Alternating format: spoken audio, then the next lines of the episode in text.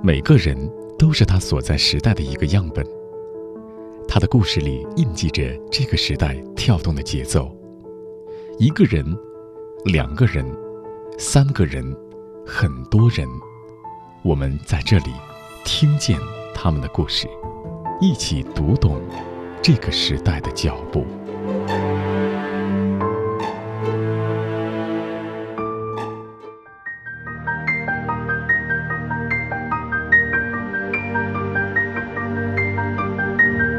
持牌律师，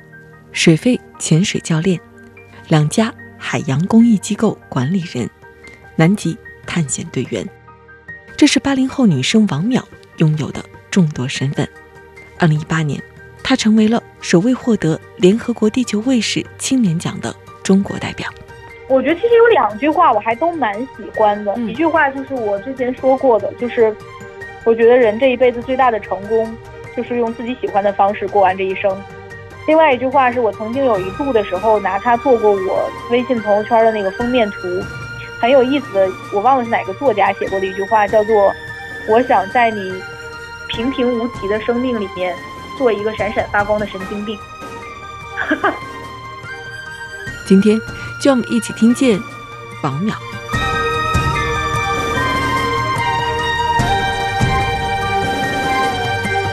王淼，你好，你好，你现在是在哪儿呢？我在海口。我看在朋友圈里边，你把自己叫做王小水，我觉得小水是不是对你一个比较亲近的称呼啊？对，朋友一般都管我叫小水。嗯，那我也在这个节目里边就叫你小水了哈。可以，小水，当我一看到你的简历的时候，说实话，我是有点吓了一大跳。对，就是一个。名副其实的斜杠青年，干的事情实在是太多了。对，就是呃，这个身份非常的多，嗯，但是精力精力分配也会相对来讲没有那么均衡啊。现在你是两家公益机构的管理人，是哪两家呢？呃，一个是就是呃海口的无尽深蓝海洋生态保护中心，其实，嗯，然后另外我还管着一家就是。呃，国际非政府组织在中国的呃项目是他们大中华区的负责人，叫做 Project Aware。我其实有一点点好奇啊，就是这个年代我们说年轻人创业特别特别的多，但是公益创业这个还是我第一次听说。因为我上大学的时候就一直在做志愿服务，然后呃那个时候本身就对就对这个产业和领域比较感兴趣，因为我觉得我特别喜欢做志愿者那个时候。当然，我那个时候也不完全是志愿者，我其实那个时候是，就是志愿活动的组织方，其实是我们来设计活动，然后招志愿者去参加。我就觉得我对这个领域很感兴趣，就是对非盈利跟社会福利领域很感兴趣。所以我在本科毕业的时候，我就在研究说，如果以后想拿这个作为从业方向的话，我研究生应该学什么。所以我其实学国际发展本身就是基于这个职业发展考量去学的国际发展。呃，这个这个专业最对口的其实就是国际政府跟非政府组织，比如说联合国、世界银行，然后或者是国际的这种非政府组织。然后我也毕业之后，确实直接毕业了，就是在一直在非盈利领域工作。呃，之前是在国际发展项目上，然后后来就是自己创业，就做了自己的非盈利机构。呃，所以其实它是跟我自己本科的。经历跟我的专业就是一脉相承的，他没有职业发展转向，因为我从来没有从事过盈利性领域。嗯，其实对于国际政治的学生来说，研究非政府国际组织这一类其实是非常熟悉的事情。对。可是我会有一点点好奇啊，就是做一直都在做非盈利方向的事业，对于你来说，你会不会觉得，哎，这个会对生活没有最大的一个保障呢？我觉得倒还好，因为我其实刚开始一毕业的时候，我进的是澳大利亚国际发展署的一个国际援助项目。实际上，国际组织的薪资水平是不差的，而且尤其在职业发展的前几年，其实有可能甚至国际机构是要比你普通进到一个普通商业机构的薪资还要高的。所以我其实最开始的那几年，我的薪资标准是不低的，而且我的工资涨幅很快。就是我的职，我我在我们项目里面，我的职级涨得也很快，就是每半年，或者甚至短的时候三个月就会调一次薪跟职级，所以我在我前两年的时候，我的工资是蛮高的，就是比比我的同龄人应该大部分都要高。后来就是是因为自己公益创业了，就是薪资就相对比较不稳定了。因为你你是一家初创机构，然后本来就是就是民非民就是中国民间的非盈利机构，你就你拿的不是自己拿的不是工资，你是就是你自己是一家 CEO，你要自己对自己的机构负责任了。所以那机构没有钱，你你首先砍的就是自己的薪资，所以啊那段时间是相对来讲，确实是把我工作前两年的积蓄基本上全搭进去了，一直在吃老本儿。后来这两年相对就是去年开始，我们财务才会相对稳定一点，就进入到一个比较平稳的发展期。呃，当然就是民非这个时候你的收入差距就会体现出来了，因为呃确实是中国的民非。呃，他的薪资水平跟国际机构是没法比的，你很难去跟国际机构去去在工资水平上做抗衡，尤其是到我这个职位和身份上的人，如果我在商业领域，我其实是应该至少可以拿五倍以上的工资，跟我现在的薪资水平相比，呃，但是倒也不至于说让你觉得难以满足温饱的程度，只是说你只是拿到远低于你这个水平该拿的薪资。那当时为什么说，哎，我想要去做一家公益机构呢？嗯，其实也不是说当时觉得一定要做，而是因为我就是想做这个领域，因为我那个时候特别喜欢玩潜水，呃，因为喜欢玩潜水，所以你跟海洋相处的时间特别长，你就也会看到非常多海洋的问题。我当时就觉得说，我就是想能有更多的时间去跟海洋在一块儿，而且我其实从小。我在非盈利这个领域里边，我最感兴趣的就是动保和环保，就是是动物，尤其是动物保护，野生动物保护。呃，可能是因为我一是我不太喜欢经常在办公室的工作，我比较喜欢在户外和野外待着。另外就是我从小比较喜欢动物，所以我其实最理想的职业方向本来就是动保，只是最开始当时没有特别合适的工作机会，所以我当时刚一毕业的时候进入到的是卫生领域。后来我就想说，那我如果是喜欢海洋，然后又想做动保，那我就可以把这个职业发展方向是不是能结合起来？我做海洋保护也可以做动保啊，因为海洋涉及到海洋生物多样性的保护。那嗯，做海洋保护你又可以用潜水这个技能去做，因为你很多海洋保护的项目也是需要下水的，那不就把我的爱好跟我的职业能完美的结合在一块儿了吗？然后我其实是先有这样的想法，然后我开始去做调查，我看如果我想做这样的职业发展，我有什么样的就业机会。然后我就发现，哎，中国好像没有这样的机构能够给我这样的就业机会，没，因为没有用这个路径去做事情的机构。其实是因为这就是 P A，当时我最开始我想的就是 P A，就是就是我现在在做首贷的那家机构，因为他们就是这个路径去做海洋保护的。我是受了他们灵感的启发，然后我想说，哎，那 P A 在中国招人吗？然后他们那个时候说我们在亚太区只有澳大利亚有办公室，我们还没有在中国有办公室。然后我想说，那既然 P A 在全国全球能做这样的项目和机构。呃，那中国应该也可以做呀，因为国际上已经有成功的先例了，就有用这样的路径去推动海洋保护的呀。那如果中国没有，就干脆自己做一家吧。因为那个时候我在非盈利领域已经做了几年了，我手头还是有一些资源的。我觉得是是能够给我自己做机构有一定的资源基础和人脉链接的。然后我在潜水，因为已经玩几年潜水，我潜水圈的资源也很多，所以想说这个事情我评估一下可行性，我觉得我是可以把它做起来的。然后，所以就是这样的情况，我就那就自己做一家机构吧。然后很有意思，就是我做了无尽深蓝之后一年，呃，Project Wear 就要开始进大中华区了，因为他的合作伙伴 Paddy 开始在大中华区建自己的市场部和自己的机构了。然后就是中国已经开始作为一个大的市场区域了，他们要开始就比较专业的去运营了。然后这回就是 PA 反过来找我了，因为发现。就是无尽深蓝已经开始做跟他们很类似的事情了，在中国已经有很好的社群基础了，然后最后就变成了我现在就是在在管他们在中国区的所有项目，就是 当年找他们，他们没有办公室，然后自己建的机构，现在我就变成了他们在大中华区的首代。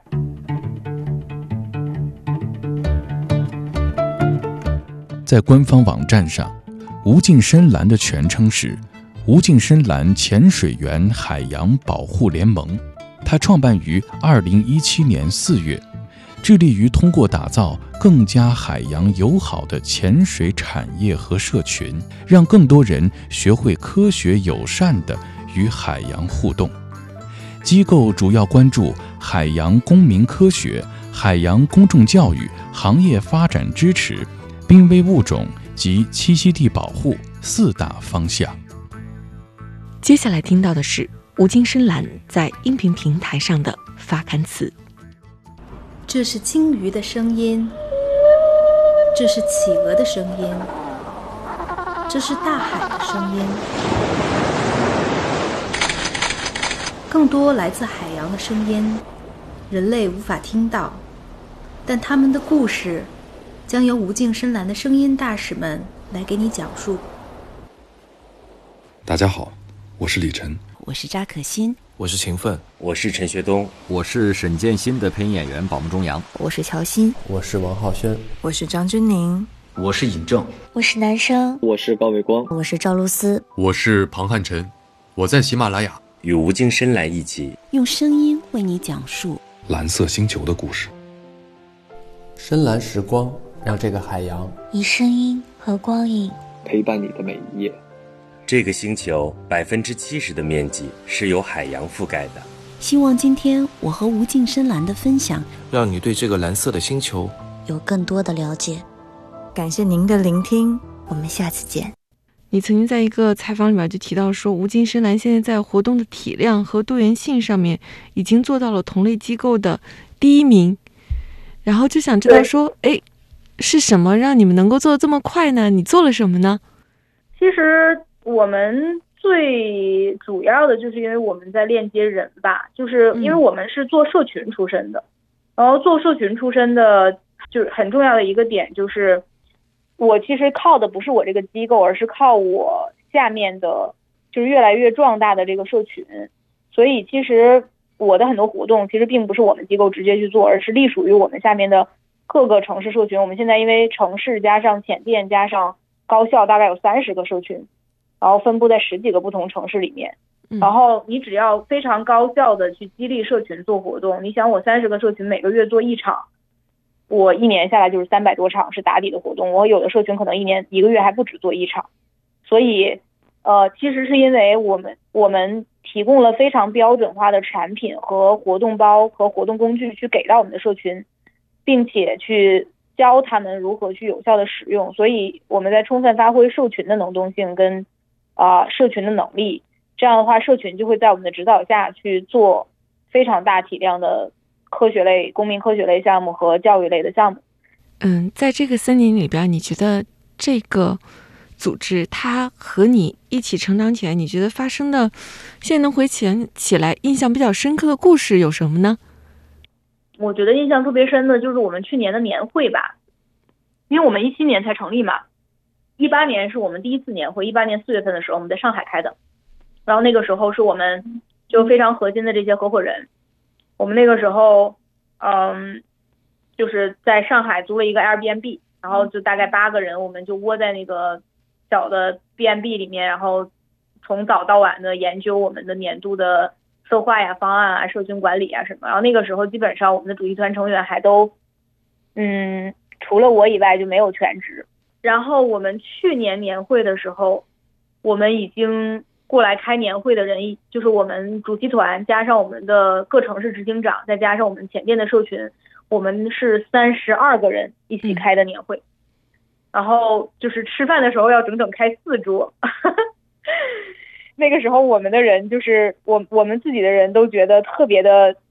就是有一种无家有儿初长成的那种感觉，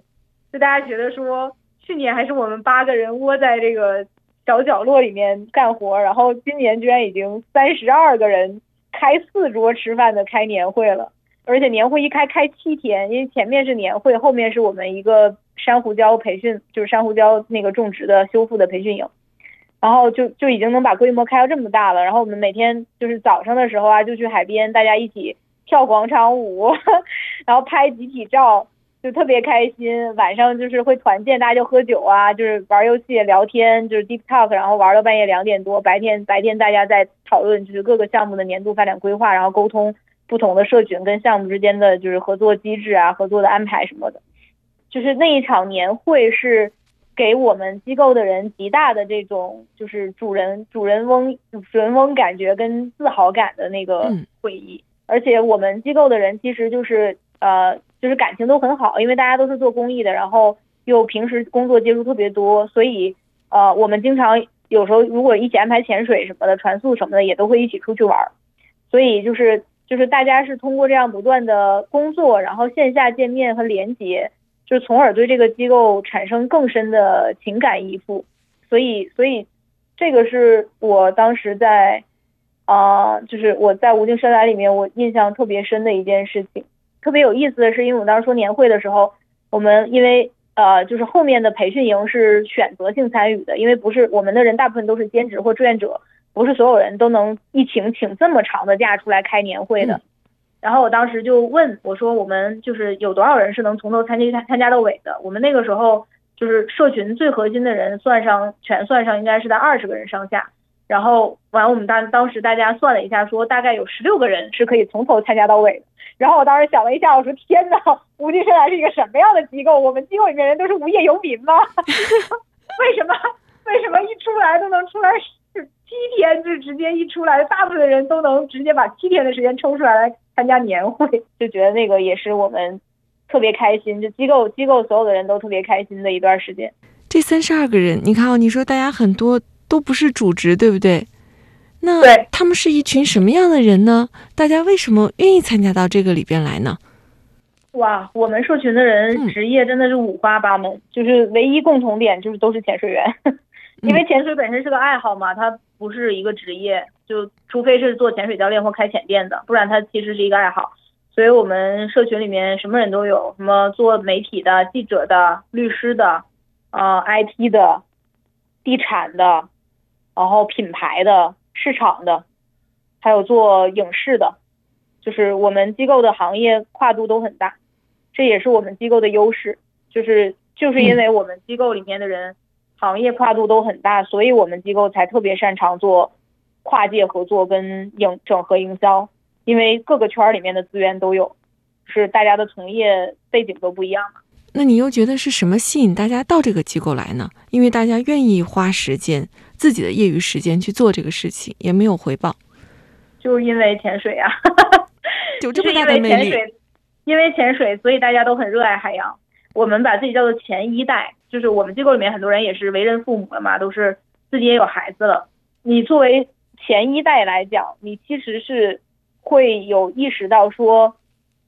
我希望如果有一天我有孩子，或者我的孩子当有一天他也到了可以学潜水的年龄的时候。他还能有机会看到跟我看到的一样的东西，就是我不能说我这辈子我觉得潜水很好玩，然后我我的环境在我这一代毁了，我的孩子之后以后就没得玩了。所以其实我们我们社群里面人是会有这样的意识，就是说，就是这个就是我们环保机构经常说的一句话，就是说这个地球不是我们从先人那儿继承来的，是我们向下一代借的。嗯，所以其实是。大家是有这个心理认知，说我是需要让这个海洋环境，我不说让它变得更好，但是它不能继续恶化下去。我还希望我以后的孩子有的看有的玩，能像我一样去学潜水、玩潜水，并且去享受在海里面的时间。你在海滩上随手扔下的包装袋，你的孩子不经意扔掉的旧玩具，那些看似像哀愁一样被大海带走的东西。其实并没有消失。海洋是一个巨大的连通系统，洋流的推动，甚至让马航的飞机残骸在四个月里漂流了五千公里。拒绝垃圾污染，珍爱蓝色地球。一条蓝鳍金枪鱼长到开始繁殖的十岁，需要吃掉大量的鱿鱼和大小鱼类。而这些鱼类的生存又需要成千上万吨的海底浮游植物。我们可能见证最后一片红树林横倒在风景区，最后一头黑犀牛孤独地徘徊在灌木丛，但一个海洋物种的消失，我们却无知无觉，因为大海仍一如既往的汹涌澎湃。那些海底的生物，不是我们的同胞，也不是我们的下属，在生活与时光的长河中，他们是我们共同漂泊的别样的种族。保护海洋生物多样性，珍爱蓝色地球。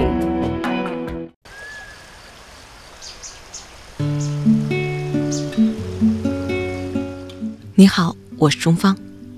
因为工作的原因。我会接触到很多有趣的人，他们的人生经历各有不同，但他们都有梦，是这个时代中生命的舞者。我喜欢他们，想要把他们的故事讲给你听，于是就有了听见。听他们的人生故事，让我们一起成长。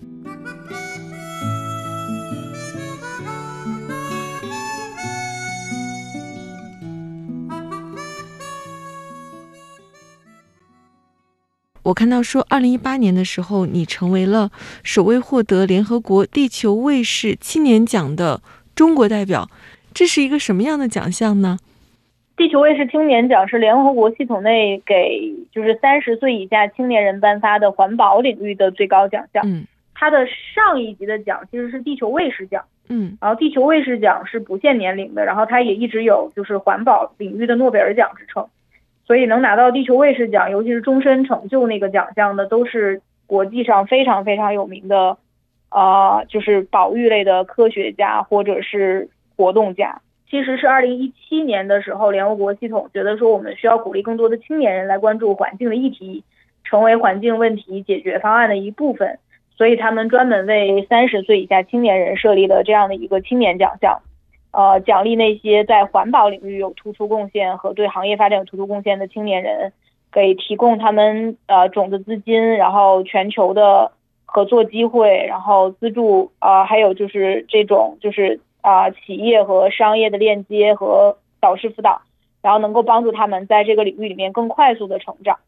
所以呃，它基本上是这样的一个奖项，然后它每一年会选七个人，从呃六个大区里面就是。北美呀，巴拿马和南美呀，然后呃亚洲区、欧亚太区、欧洲区，要从六个大区里面，然后每一大区是一个，亚太区是两个，每年全球是有七个人会最终拿到他这个奖。当时你知道自己得奖的时候是什么样的感觉？就是特别开心，因为我我知道这个奖项的含金量是很高的，尤尤其是在国际上，我这个奖其实是蛮有含金量的，然后也。呃，也是一个特别大的认可跟背书，然后我也知道，就是中国区之前是没有人拿过的，所以呃，因为他一七年才开始第一届嘛，其实我当时一八年申请时候第二届，一七年没有人拿到，嗯，然后而且我当时其实是踩线了已经，因为我那年刚好三十，如果我当年拿不到，我其实就也就没有再就不会再有机会可以拿到这个奖了，所以那个时候真的是天时地利人和，然后踩着这个线拿到了这个奖，就觉得特别开心。当时是会在哪里领奖呢？在纽约联合国大会上。你说了什么吗？其实我当时呃引用了就是我特别喜欢的那个科学家，就是 Sylvia Earle 说的一句话，就是因为呃我们每个人都要上去有一段就是自己的嗯领奖感言嘛。嗯。然后呃我我当时去做无尽深蓝，包括无尽深蓝的名字其实都是来自于那位科学家的。嗯。因为他。她叫就是她叫深海女王嘛，然后 Sylvia Earle 她自己写过一本书叫做《无尽深蓝》，然后我当时其实蛮想拿那个做我的机构名字，后来做律师出身，考虑到这个知识版权和知识产权的问题，所以我稍稍改动了一个字，然后就叫就起名叫做《无尽深蓝》。就是你说的那个是无尽，就是无穷无尽。对。然后你的这个是境界的境，对，无尽深蓝。然后呃。所以我当时就，我当时就引用了他的一句话，因为他当时写他自己的书的时候曾经说过，呃，他的英文写的是就是叫 No water, no life, no blue, no green，是没有没有水就没有生命，没有蓝色海洋就没有绿色陆地。所以我当时在呃说领奖词的时候，就是 quote 了他这句话，然后我说希望我们每一个人都能够从陆生。回到水生因为那才是生命起源的地方。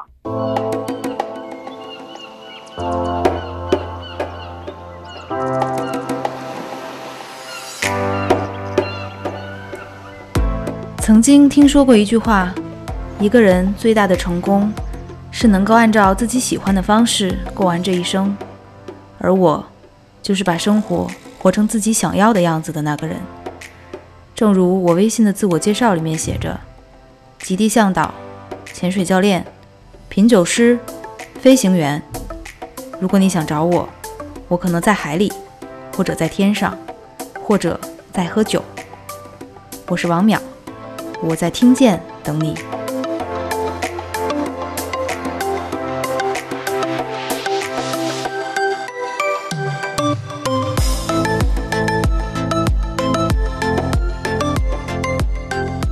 小水，其实刚才聊了你的很多很多的身份，我们花了很长的时间，我们聊到了你现在主要做的这件事情——无尽深蓝。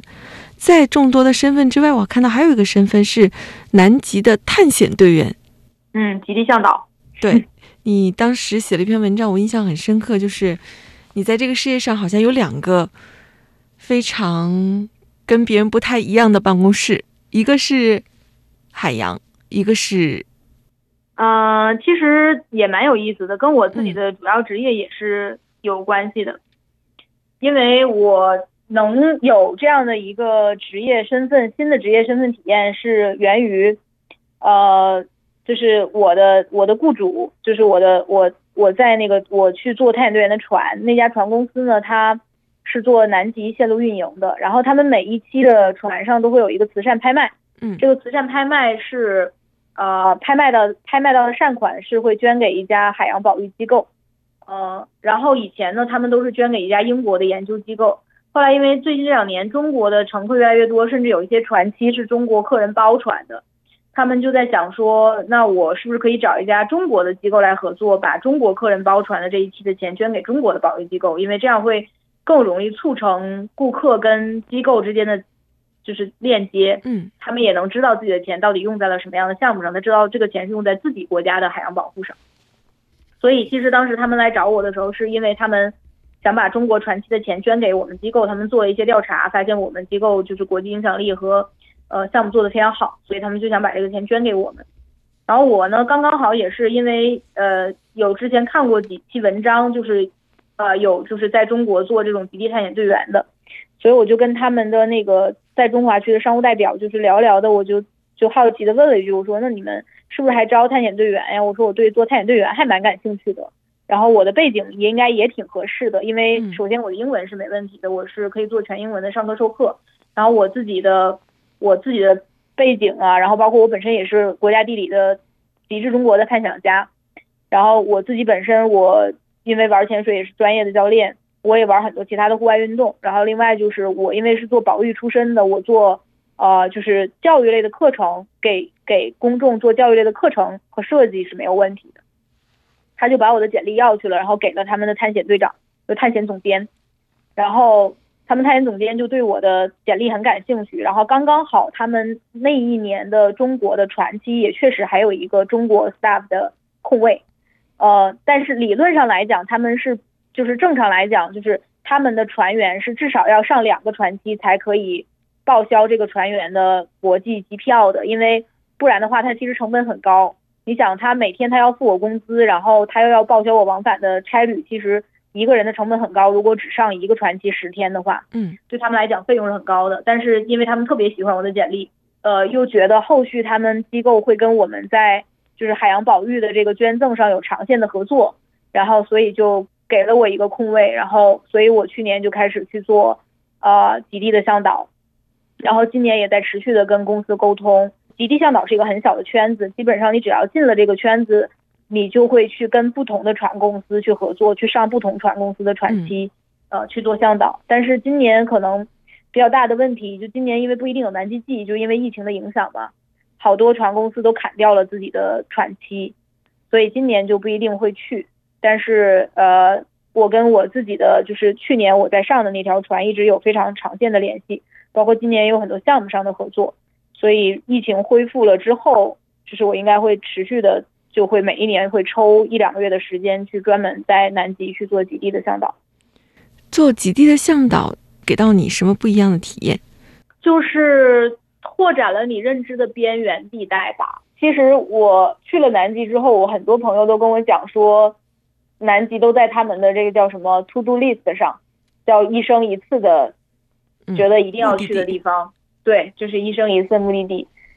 哦，我其实一九年的时候有去过北极圈，然后还在北极下过水，那个时候去拍普京的纪录片。然后去年去南极，我就觉得，咦，我现在已经把两两边的点都已经跑到了，就是拓展了我的新的这个叫旅行旅行版图。然后另外就是在南极，其实真的是另外一种不同的。生存体验吧，那个地方可以很吵闹，也可以很安静。那个地方其实是，就是可以说是被人类活动影响最小的地方。当然，它同时也是受人类活动影响最大的地方。就是虽然很少人能踏足，可是它受人类影响，活动影响很大。怎么讲呢？呃，因为极地其实是受气候变化影响最严重的区域，就是南极的海冰，呃，冰架崩落的速度其实都是。就是都都在以成倍的速度在增加，所以虽然它是人类踏足最少的区域，可其实它是受人类活动影响最严重的区域。就是气候变化对于极地的干扰实在是太大了，然后让整个极地的海洋跟它的生物都在发生着变化。就是你你就会看到，因为我当时上的那个船，我认识了一些人，他们是做旅行社的，所以他们也也是连着第二年去这个地方了。他们头一年看到的地方，同时间段来的时候，南极的地上还会附有很厚的雪，然后今年再去的时候，那个地方已经没有雪了。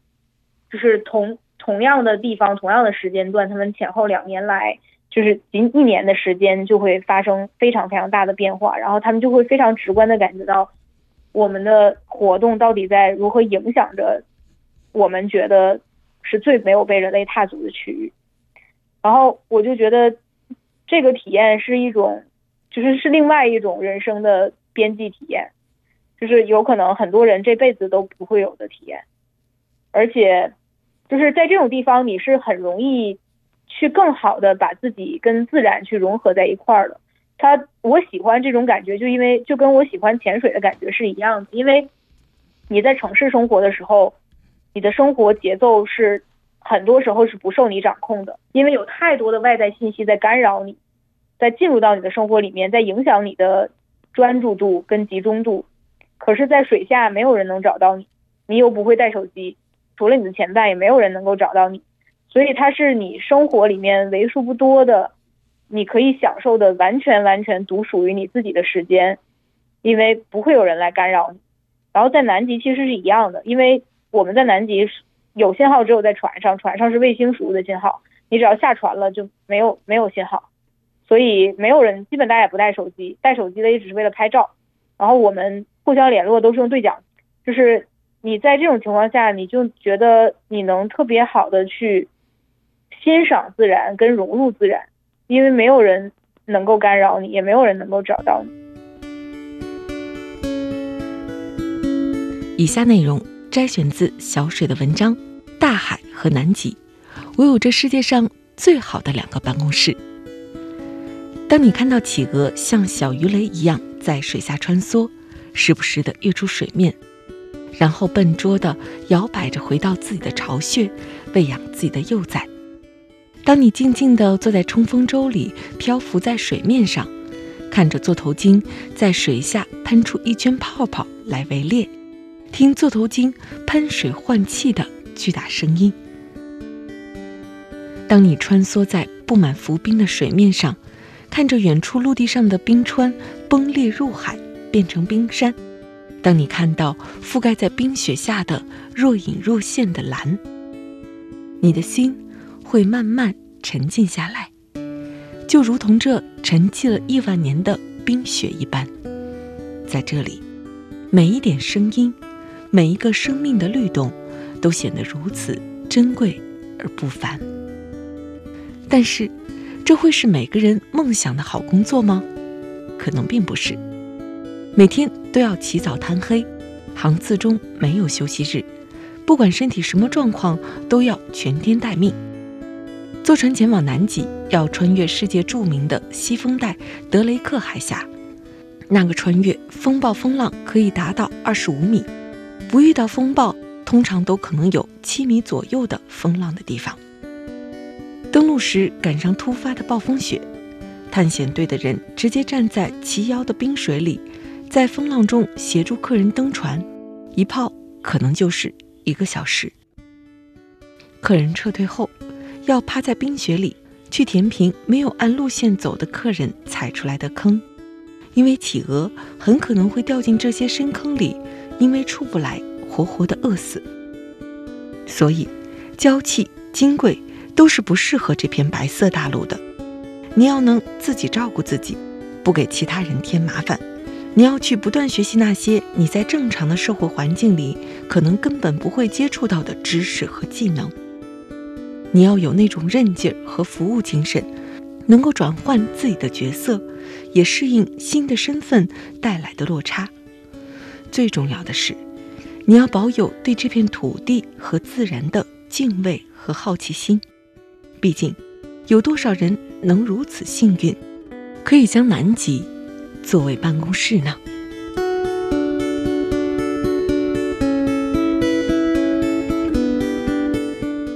小水，你知道吗？就是在我们从头到尾，其实我们就说了你斜杠青年的不同的身份。其实我没有写到你做的事情还有很多：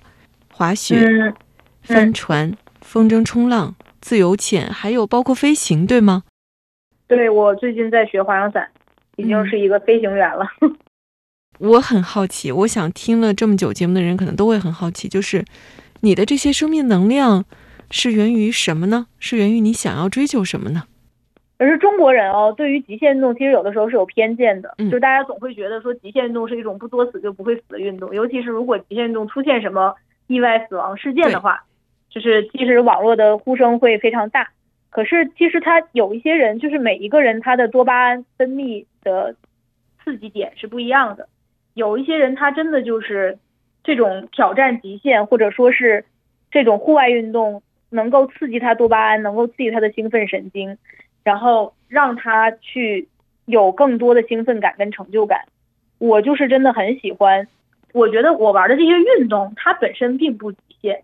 就是极限是说你把这个运动玩到让它极限的程度，嗯，是我像不管是玩潜水，很多人还觉得潜水是一个极限运动呢。我说潜水是一休闲娱乐项目，它都不算是运动。作为一个运动，你得有这个叫什么竞技性可言，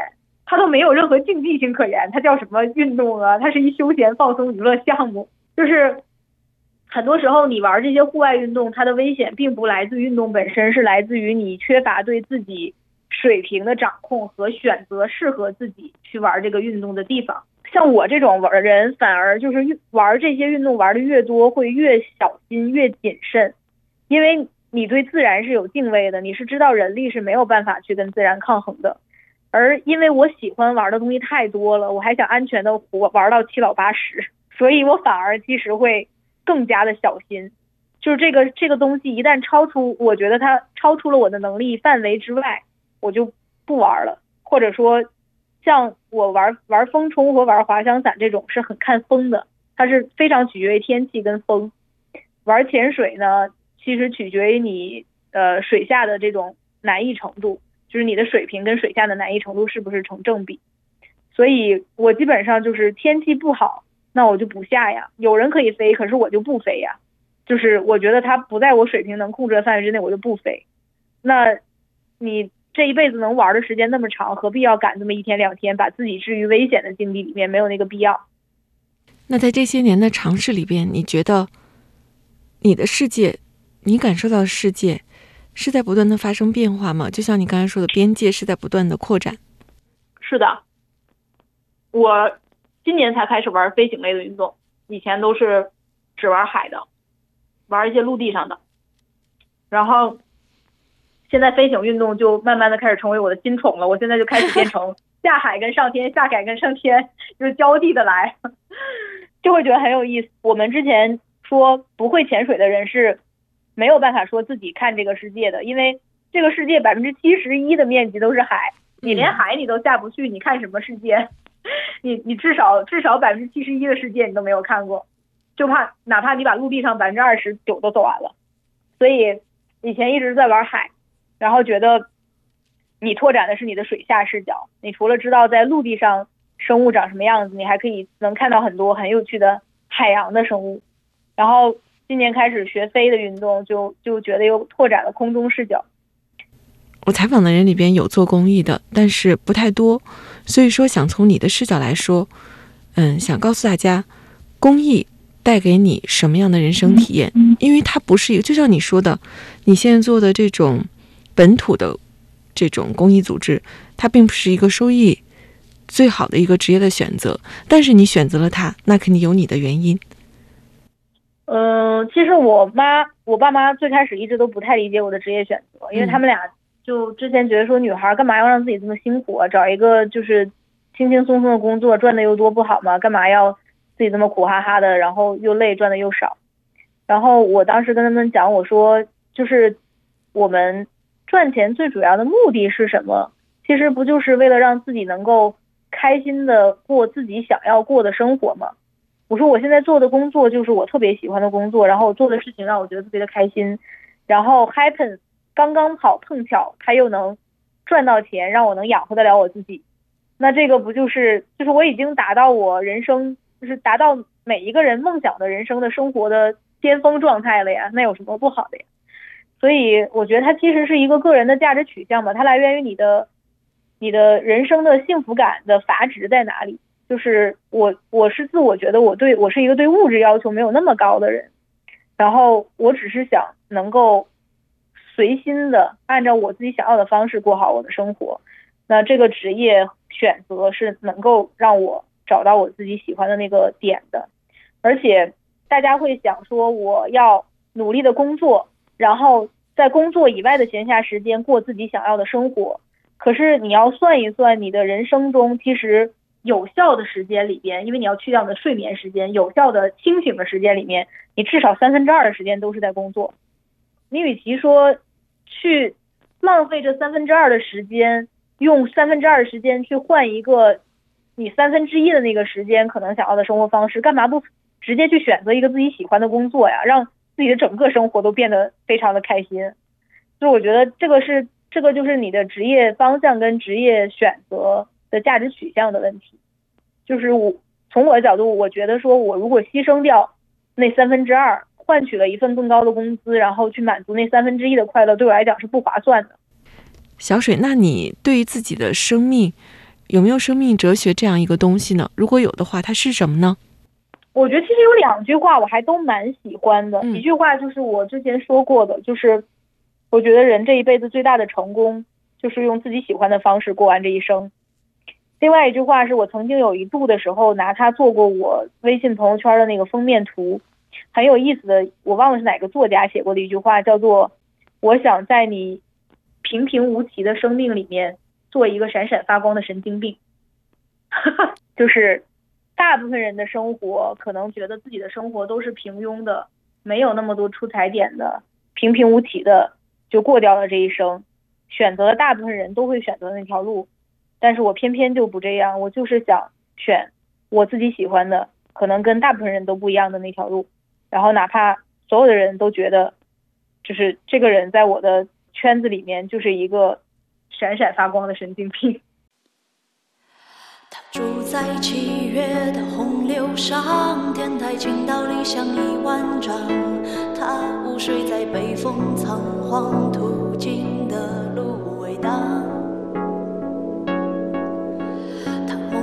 的草原白茫茫。列车搭上悲欢去辗转，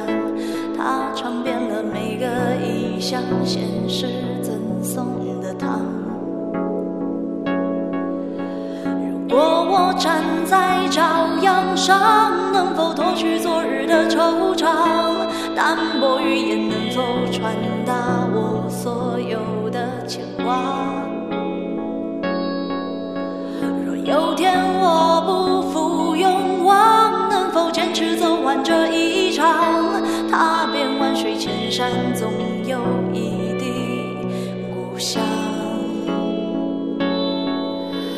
城市慷慨两枕夜光，如同少年不惧岁月长。他想要的不多，只是和别人的不光倒影为我添茶，相逢太短，不等茶水凉。你扔下的习惯还顽强活在我身上。如果我站在朝阳上，能否脱去昨日的惆